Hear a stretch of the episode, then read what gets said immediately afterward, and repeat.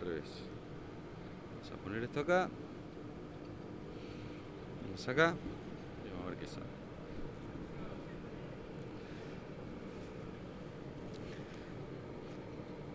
¿Qué tal? ¿Cómo están? Bienvenidos a una nueva edición de Bioeconomía TV, un programa especial tenemos hoy, porque estamos aquí en Rosario, a la orilla del río Paraná, porque aquí acá está por final. ¿O no? Hasta que salga. Hasta que salga. Hasta que va, va, va, va.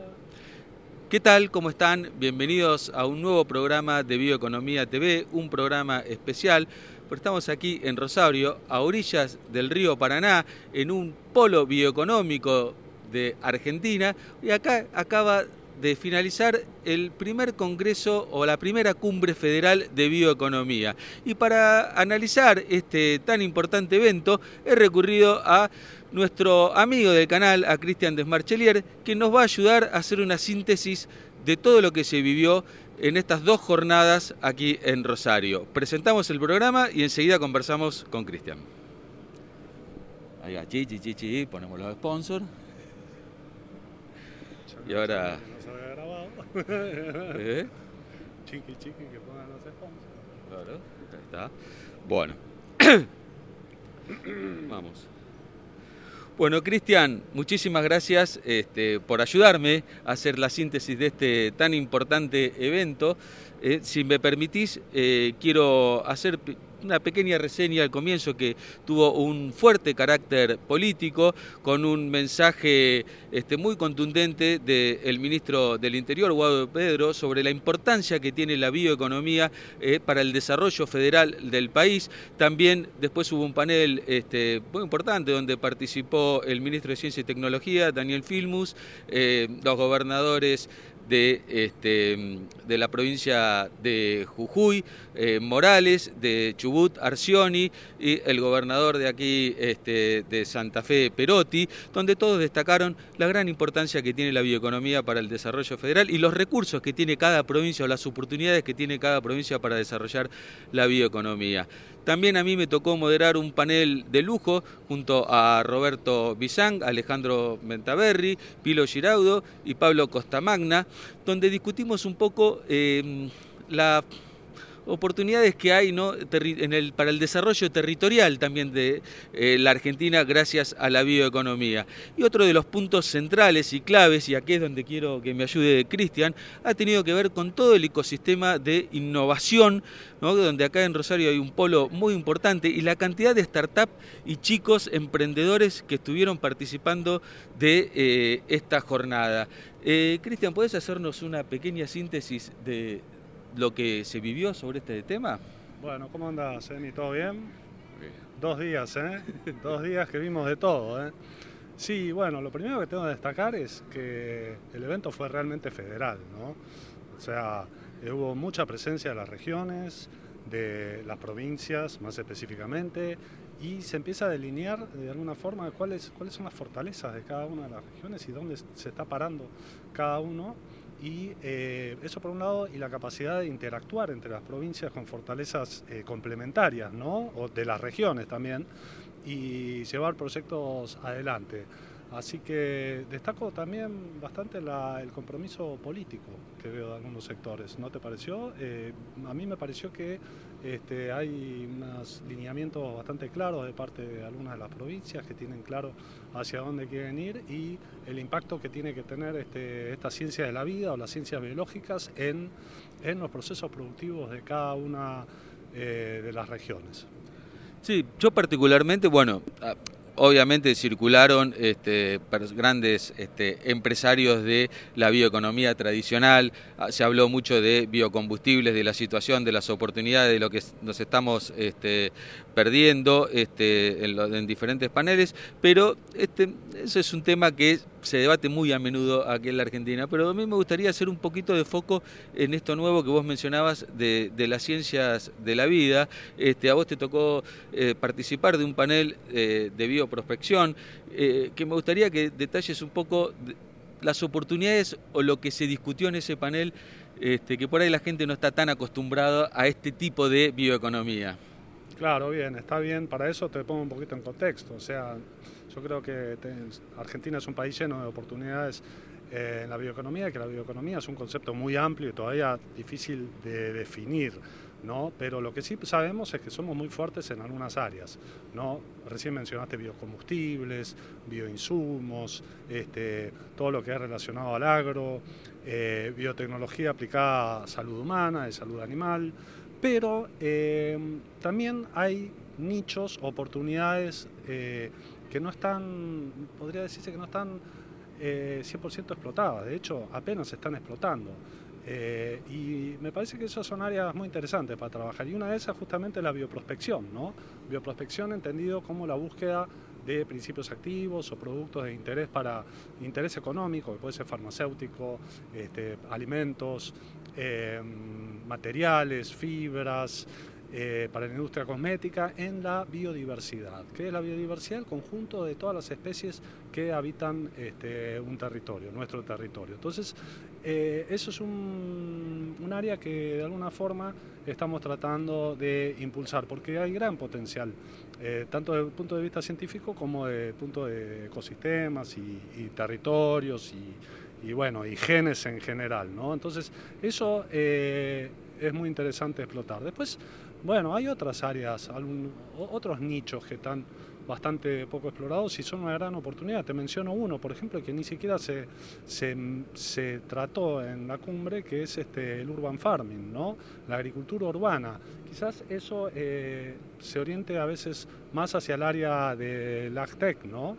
pero mm, es una bioeconomía después de todo. ¿no? Y bueno, nuestro país también eh, tiene una oportunidad muy grande en eh, incursionar en, esa área, eh, porque es lo que se viene. ¿no? Cristian, hubo un concepto que se barajó esta mañana que a mí realmente me encantó escucharlo, que, este, bueno, obviamente todos sabemos que la bioeconomía está como para dar una solución a llegar a la carbono neutralidad. El mundo necesita llegar a la carbono neutralidad, los países han establecido este, sus agendas este, para llegar a la carbono neutralidad, eh, pero bueno, cuando se habla de ecología, generalmente se habla de este, formas de preservar el sistema, pero poco se habla de la producción. Y ahí hoy se destacaba que eh, para que haya un una actividad ecológica de alto impacto escalable, tiene que haber un negocio atrás. Este, y eso es un poco lo que este, se habló, ¿no? Y se puso, por ejemplo, ayer estuvo eh, Federico Truco comentando todo el, lo que todo el camino para desarrollar bioseres y la oportunidad que tiene en el mundo, y como siempre pensando en soluciones, este, digamos, ambientalmente amigables y con alta productividad. Eh, bueno, ¿qué es lo que tiene para ofrecer acá la biodiversidad? Eh, bueno, muchísimo. Temas salud, temas alimentos. Eh, muchísimo. Primero, este, para redondear lo que estaba diciendo, claramente eh, había una época en que el concepto de conservación era conservar porque sí, ¿no? pero ahora, como decís vos, tiene que estar vinculado a la productividad. O sea, hay que demostrar que un ecosistema o un ambiente eh, tiene que ser productivo y puede ser productivo de muchas formas, eh, desde, digamos, desde la producción de bonos de carbono o desde, mm, desde turismo, ecoturismo, o bueno, tiene que generar una rentabilidad, porque si no, esa sustentabilidad es, valga la redundancia, no es sustentable, a la larga eh, no aguanta. Ahora, yendo al tema de biodiversidad, bueno, claramente este, eh, hace, hace algunos años este, trabajamos mucho en la idea desde el Ministerio en desarrollar, este, desarrollar cadena de valor para producción de, eh, de desarrollo y producción de productos para eh, los para el, mercado de lujo sustentable, como se, como se dice en ese momento, que es básicamente se pueden desarrollar eh, alimentos, este, productos para la industria cosmética, eh, suplementos dietarios y bueno, una serie de, cosas que pueden tener un diferencial por el solo hecho de que estén desarrollados de especies nativas. ¿Se entiende? sí, y de, especies nativas y que quizás también tengan atrás un fin social, ¿no? Una, atrás una empresa que está apoyando una comunidad o que ese producto está este, apoyado a alguna este, comunidad más vulnerable que nace de ahí, también un poquito eso. Exacto, porque ahí es donde se le, eh, es parte del agregado de valor de la especie, ¿no? O sea, si vos traes una especie de, una región específica, un punto específico de la Patagonia, esa especie tiene su historia no solo biológica, sino que también tiene una historia, ha impactado de alguna forma en las sociedades que se desarrollaron ahí, las sociedades campesinas de ahora, las sociedades este, eh, nativas de, digamos, antes de la conquista. Entonces, eh, todo eso es parte del valor agregado. Y hoy por hoy hay, el mercado en el mundo empieza a interesarse en no solo los productos, sino de dónde vienen los productos y por qué esos productos. O sea, una historia, una historia detrás, ¿no?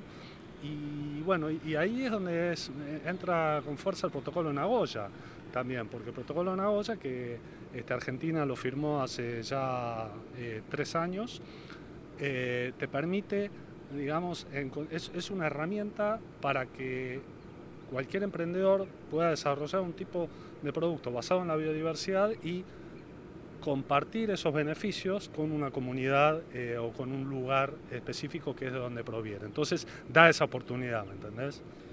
Sumamente interesante. Y por último, un aspecto que, quiero que me hagas alguna reflexión. He visto, eh, y, vos los conocés y me los has marcado, un montón de gente vinculadas a fondos de inversión. Es decir, que este, hay oportunidades concretas de conseguir financiamiento de aquellos que emprenden, que tienen una idea de cómo desarrollarlo, eh, eh, estas este, especies de consultoras que acompañan al emprendedor a, poder este, desarrollar su, este, su idea, su negocio. Eh, bueno, la verdad que me sorprendió la cantidad de emprendedores y la cantidad de fondos que había atrás, que yo no lo había visto hasta ahora en ningún evento aquí en la Argentina. Sí, es verdad. Eh, Emi, lo que pasa es que en los últimos 10 años, 15 años empezó a cambiar un poco la cultura de que el investigador, de que la persona que hace, eh, hace ciencia puede de alguna forma eh, pasar al sector productivo y llevar esos desarrollos que hace a, transformarlo en una empresa ¿no? y generar este valor, generar recursos humanos, trabajo y bueno, y eventualmente divisas, ¿no? Pero para eso se trabaja mucho en las startups de base tecnológica, que se llaman así, que justamente es eso, es sacar un conocimiento, un sistema científico-tecnológico y transformarlo en una startup. Y, evidentemente hace 10 años había muy pocas, contadas, yo me acuerdo cuando trabajaba eh, en el Profiet, la eh, empresa de base tecnológica en el CONICET, habían creo que 10 inscriptas. Y ahora hay más de 200. Y eso gracias a estas aceleradoras que mencionas vos, eh, también se podría llamar fondos de inversión, como Gridex, que ya tiene unos cuantos años, o como SF500, que ya está operando hace casi dos años, la aceleradora del litoral, bueno, y, están trabajando mucho en, lograr esto. Y bueno, los resultados son bastante buenos. Vos viste la cantidad de, startups que hablaban hoy y contaban sus proyectos, ¿no? Proyectos realmente disruptivos, este, con ideas que, bueno, pueden transformarse en globales, ¿no? Cristian, muchísimas gracias este, por estas reflexiones. La verdad que yo me voy muy esperanzado con el futuro que hay en la Argentina para la bioeconomía, para el desarrollo. Así que mi mensaje para las autoridades es, señores, reglas claras, eh, que si ponemos un poquito de reglas claras, vamos solos para adelante. Eh, bueno, gracias Cristian.